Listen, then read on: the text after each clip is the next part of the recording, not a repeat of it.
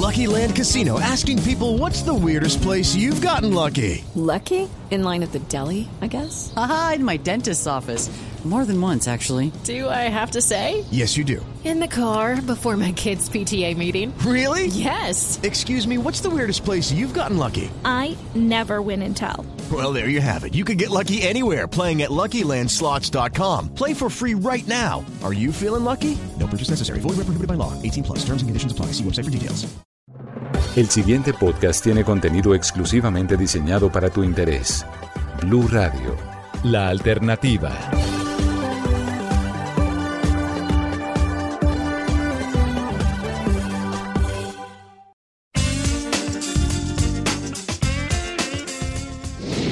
Yo soy Anjul Maestre y siempre estoy lista para hablarte de relaciones, sexualidad y sexo. Sígueme en redes sociales, Instagram, arroba Anjul Maestre, canal YouTube, Anjul Maestre y prepárate para aprender, disfrutar y llegar a ser sexualmente feliz. ¿Cómo hacer que mi pareja me desee más? Toma nota, hoy te voy a dar seis pasos claves para que puedas hacer realidad que tu pareja simplemente te desee siempre. Aunque algunas personas intentan banalizarlo, el sexo es un aspecto fundamental en la relación de parejas y en muchos sentidos revela lo bien o lo mal que estamos con nuestra pareja.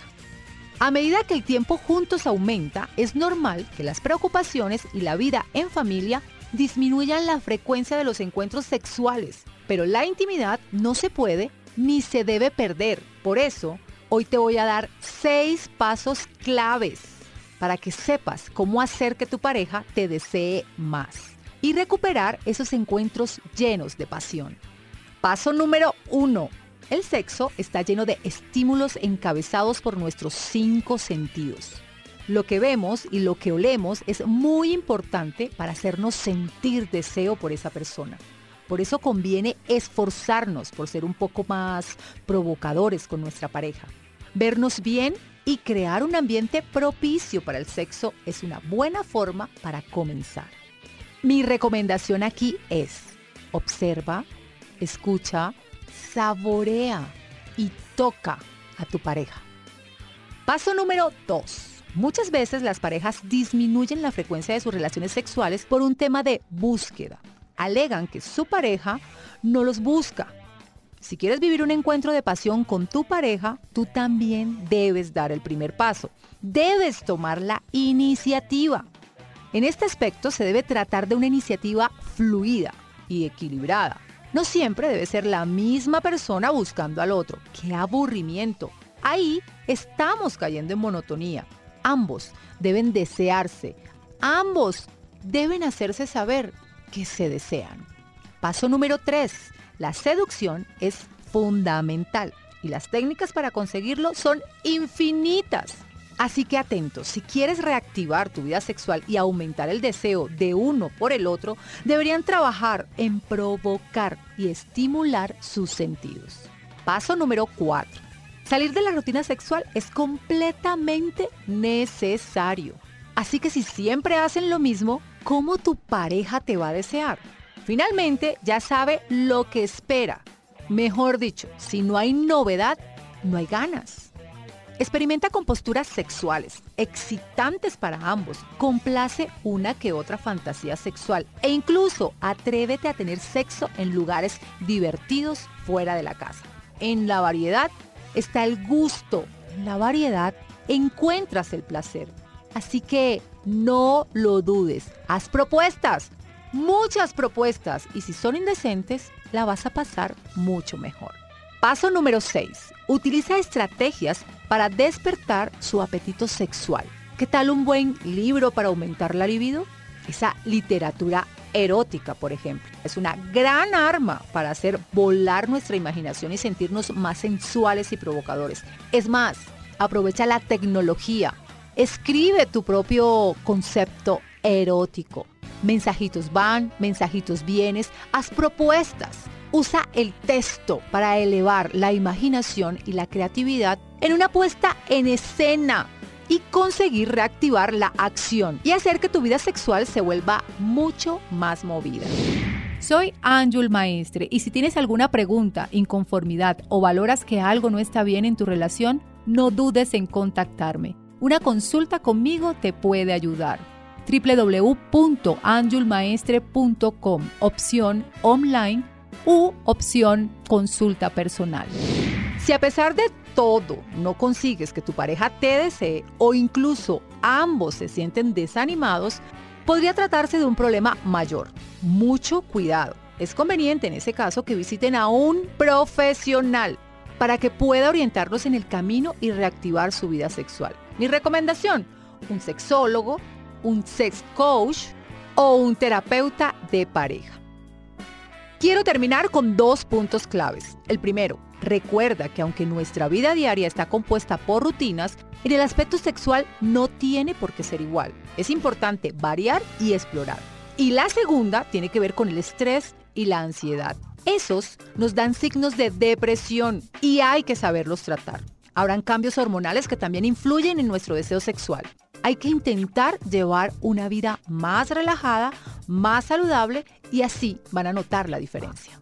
Hello, it is Ryan, and we could all use an extra bright spot in our day, couldn't we? Just to make up for things like sitting in traffic, doing the dishes, counting your steps, you know, all the mundane stuff. That is why I'm such a big fan of Chumba Casino. Chumba Casino has all your favorite social casino style games that you can play for free anytime, anywhere with daily bonuses. That should brighten your day a little. Actually, a lot. So sign up now at chumbacasino.com. That's chumbacasino.com. No purchase necessary. VGW Group. Void were prohibited by law. See terms and conditions. 18 plus. ¿Cómo retomar el sexo después de superar una crisis de pareja? Tenemos que aceptar que las crisis de pareja son algo muy común en las relaciones. Después de superarlas, toca volver a recomponer lo roto y lo perdido. Y el sexo y los momentos íntimos son uno de los puntos claves de este proceso. ¿Cómo puedo volver a acercarme a mi pareja? ¿Será el sexo igual que antes o después de una crisis? ¿Cómo hacer para que todo vaya bien y los dos nos sintamos a gusto dentro de nuestra intimidad? Son algunas de las preguntas que se hacen las parejas después de haber pasado por una crisis. Atentos a esto. A veces puede que nos cueste retomar las relaciones sexuales. Sin embargo, superar una crisis de pareja puede ser una nueva oportunidad para descubrir sexualmente más cosas el uno del otro, para innovar y para atreverse a encontrar nuevas sensaciones, para crear posibilidades nuevas y comprobar que el sexo puede ser incluso mucho mejor que antes.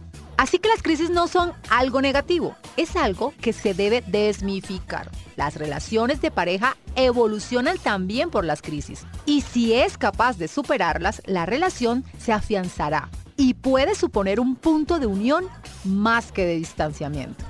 Ahora bien, te invito a que a partir de hoy, después de escucharme, normalices y naturalices las crisis y dejes de ver esto como un tabú.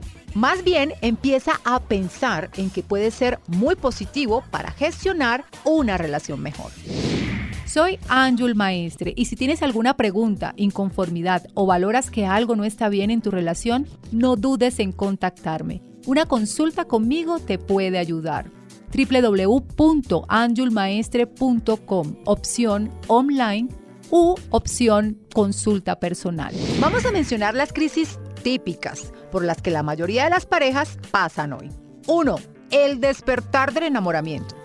La fase del enamoramiento como tal, la borrachera química, dura entre 1 a 3 meses.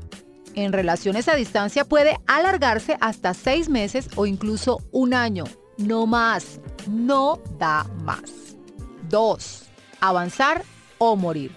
Esto es avanzar, madurar, comprometerse o seguir como novios. Suele pasar aproximadamente a los tres años comenzando la relación. 3. La convivencia en pareja. Esto sí que es un curso, un grado, un posgrado, un máster de alto impacto. 4. La adaptación a la llegada de los hijos. Mamá, papá, en fin, compromisos y responsabilidades. 5. Cuando los hijos se van de la casa.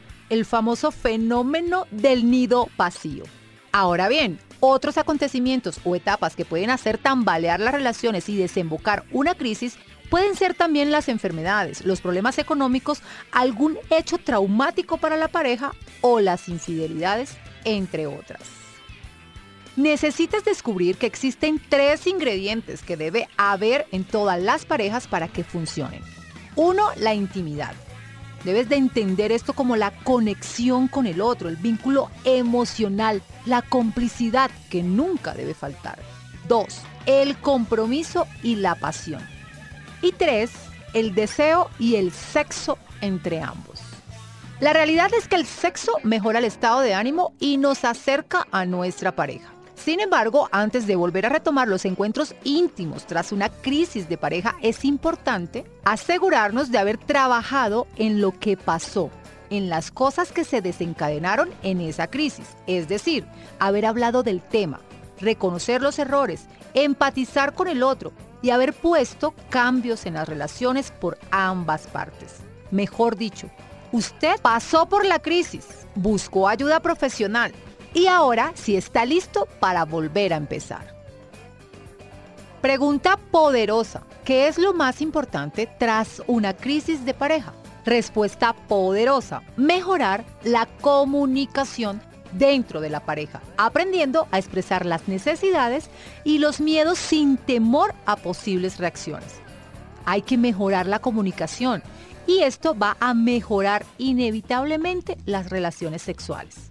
Pero ¿cómo le doy riendas sueltas a comenzar de nuevo? Bien, el acercamiento debe ser de forma progresiva e intentando encontrar momentos de intimidad en que se sientan cómodos ambos. Esos momentos no tienen que ser necesariamente orientados a las relaciones sexuales, sino más bien a percibirse a sí mismo de nuevo como pareja. Siempre les he hablado de la intimidad, esos momentos que pasan juntos donde pueden soltarse, desinhibirse, reírse y no necesariamente teniendo sexo. Recuerden que la sexualidad en pareja se vive de muchas maneras diferentes. Y propiciar momentos que motiven el relacionarnos es clave para iniciar un ciclo nuevo, una experiencia nueva. Hay que tener en cuenta que el sexo es mucho más que un coito. Por eso es importante despojarse de la vergüenza que a veces apodera ciertas situaciones y mostrarnos tal y cual como somos. En pareja tenemos que poner todo lo que esté a nuestro alcance para que la confianza nos permita desatarnos, descubrir lo que más nos gusta y explorar sin miedo aquello que aún desconocemos. Hay algo muy importante y es debemos olvidarnos de las obligaciones conyugales y ver el sexo en la relación como algo que enriquece y nos aporta para acercarnos más.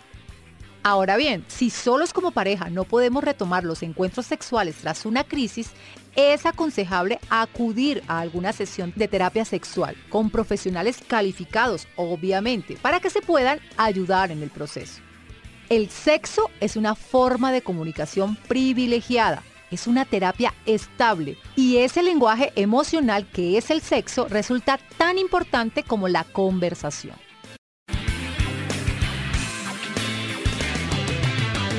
Escucha este y todos los programas de Blue Radio cuando quieras y sin interrupción en los podcasts de www.bluradio.com. Blue Radio, la alternativa.